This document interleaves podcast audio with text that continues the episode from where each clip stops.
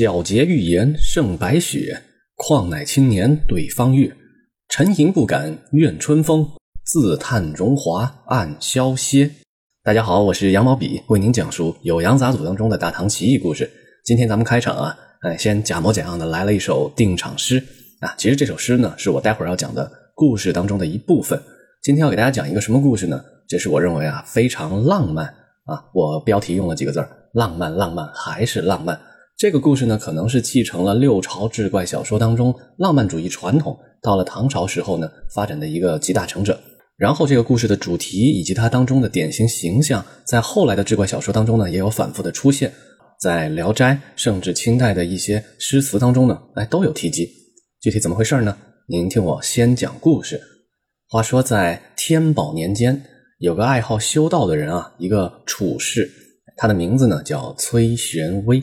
这个人在洛阳城的东边呢，有一座宅子。他自己是个什么样的人呢？他喜好啊神仙方术，沉迷于道术，想要修仙。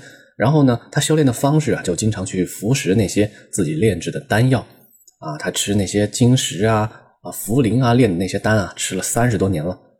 有一回啊，他把自己家里的丹药都吃完了，因此他就需要带领家里的仆从进入到嵩山去采药啊，采灵芝。这一去呢，就去了一年。他那座洛阳城东边的宅子呢，也因此空置了下来。一年过去啊，没有人，所以就啊杂草遍地。到了春天的时候啊，这个主人崔玄微就回来了。那天晚上是风清月朗，气候宜人，主人公又睡不着，还自己呢在院子里啊走来走去。那天稍微有点奇怪的是，他们家这一大家子仆人呢，也都无缘无故的哎都不见了。像是主人公这个崔玄微啊，一个人踏入了一种悬疑的境地。咱们回想啊，之前讲过的一个故事，也是一个凡人在自家院子里溜达啊，遇到了一个仙官，冒犯了他，冲撞了他，还被一通惩罚。这个故事的开场呢，有点像，但是又很不一样。咱们往下听哈。大约三更左右啊，就有一个穿青衣的年轻小姑娘从院外就朝里边的崔玄微打招呼说：“郎君，您在院里啊？我今天呢。”有一两个女伴儿，我有两个闺蜜啊，准备经过我这里，再到东门的表姨家去。我们路过这儿呢，想在这里暂且歇息一下。哎，您允许吗？崔玄微就答应了。哎，也不知道他心态怎么想的，半夜三更有年轻女子上门来借宿，反正他就答应了。没过多久之后呢，就有十来个人，由一开始跟崔玄微搭话的那个青衣呢，指引着他们啊，都进来了。有个穿绿衣服的人上前就跟崔玄微报告说。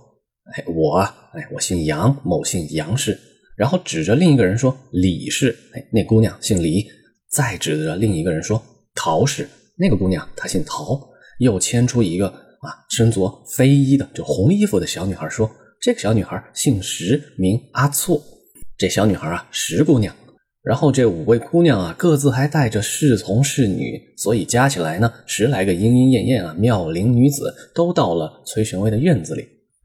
崔玄微跟他们一一打过招呼啊，大家一块儿就坐在月下，那一块儿赏月，然后开始搭讪闲聊。崔玄微就问他们：“哎，你们这一路啊，这么多人是要去哪儿啊？干嘛呀？”这一群人就说：“呀，我们是要到风十八姨那里去。几天前呢，风十八姨跟我们说，她要来看我们，结果他们没来。哎，今天啊，我们一群人去拜访他老人家。一群人还没坐多久啊，门外呢，忽然就有人报告说，封家的阿姨来了呀。”哎，一群人连忙站起身来啊，非常热情又是惊喜的这种心情啊，出门去迎接。刚才不是说有一位姓杨的身着绿衣的姑娘吗？她就起身来说话。这里的主人啊，就崔玄微，非常的贤德，而且啊，待人接物都非常的从容啊，也没有什么差错。要不我们就在这儿哈，迎接封家阿姨，迎接这位封十八姨。哎，崔玄微也答应了啊，众人都说好，于是啊，就把这个封姨请进来。崔玄微呢，又见到了封姨，给他啊拜见作礼。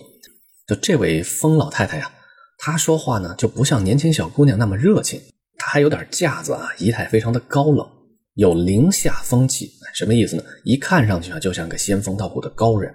崔玄微啊，也作揖之后呢，请她入座啊。他观察呀，在场的这一群女子啊，那真是色阶殊绝，满座芬芳，长得又漂亮，然后是香气满屋。来命人啊，把酒送上来。这群女孩呢，喝着酒还载歌载舞，场面非常的热闹。崔玄微呢，哎，也享受其中。有一个穿红衣服的女子跟一个穿白衣服的女子，哎，就起身前来祝酒，然后就啊唱了一首歌，啊，也是一首诗。这个诗就是一开始我给大家啊朗诵的那个定场诗。可能刚才大家没有仔细听里边的字句到底是什么意思啊？我再念一遍，大家仔细品味一下：皎洁玉颜胜白雪，况乃青年对方月。沉吟不敢怨春风，自叹荣华暗消歇。自己品啊，咱咱们待会儿细细解说。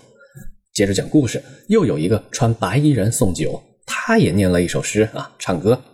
他的这首诗的内容是。绛衣披拂露盈盈，淡染胭脂一朵青。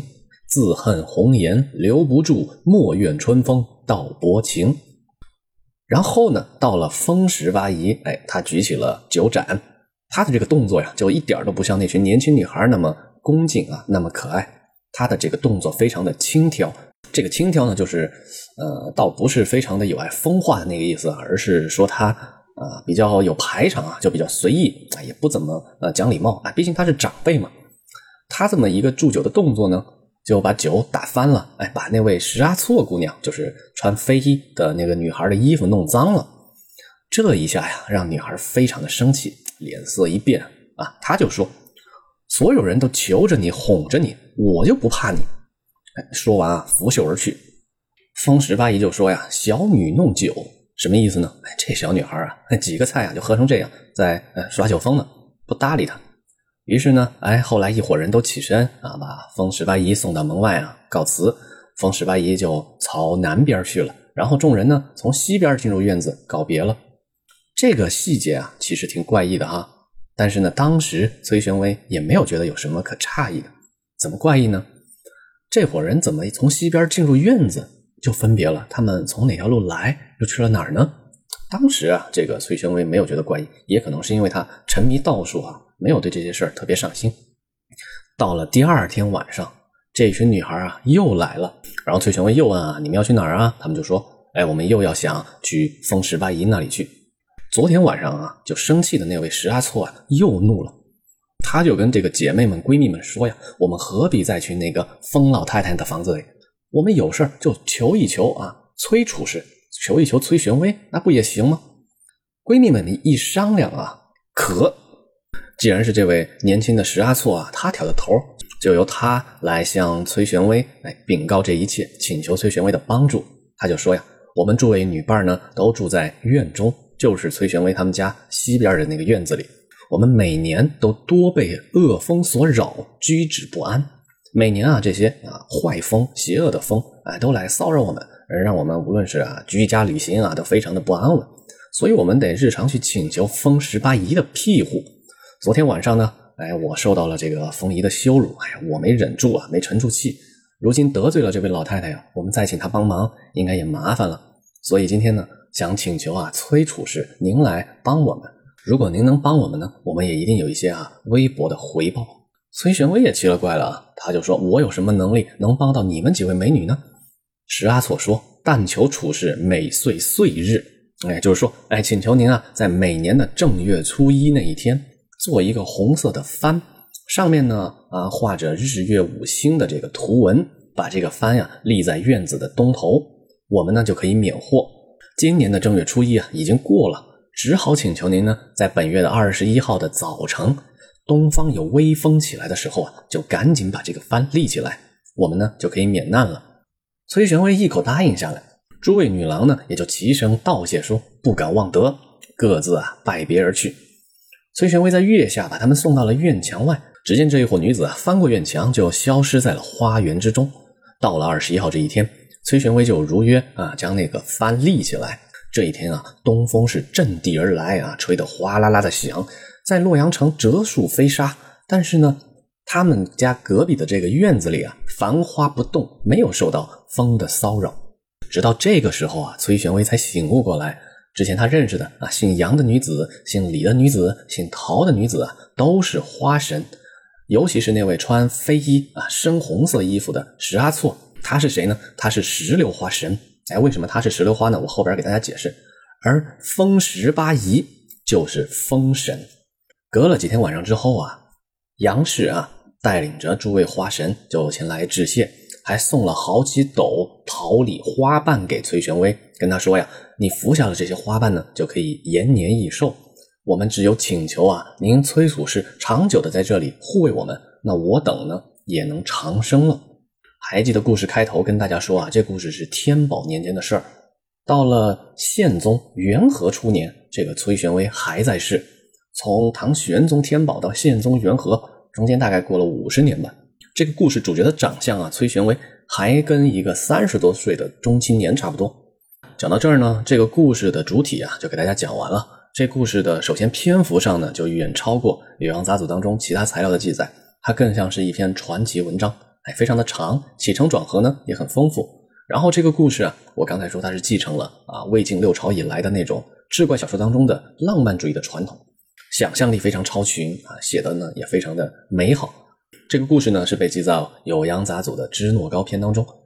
但是啊，要考证这个故事更早的来源呢，我觉得它可能不是最早出自于《酉阳杂俎》，它在另一本唐代的古籍叫《博弈志》也有记载。因为从《博弈志》的作者古神子和《酉阳杂俎》的作者段成式的生平先后顺序来看啊，这两人呢可能古神子会稍早一点，所以我认为啊，可能《博弈志》呢这故事在先，《酉阳杂俎》是整体收录在后。但是说到这个古神子到底是谁？哎，其实学术界呢都还有一些争议啊，学术界有那么两三种说法，具体是谁呀？咱们今天就不展开了。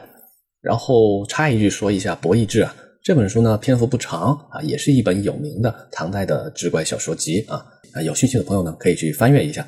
但是它整体的篇幅不是太长，记录的故事呢也没有那么多。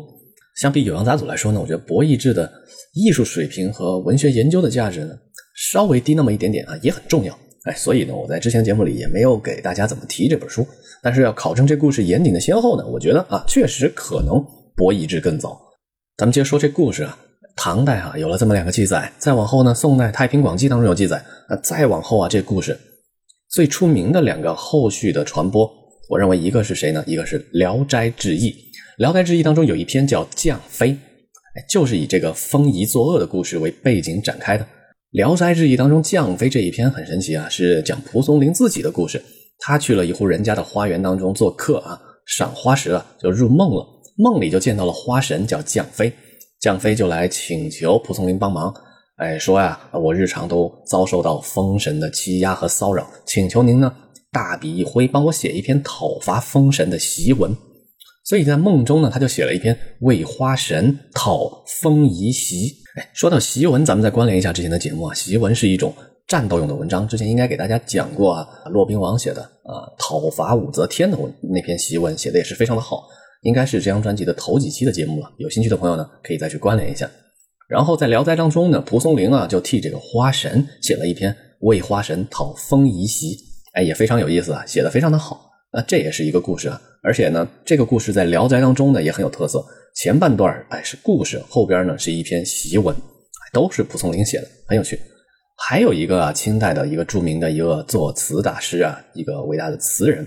也应该这些年很受到这个青少年朋友们的喜欢。他叫纳兰性德，他有一首词呢叫《满江红·又》，当中呢也化用了这个风仪作的典故。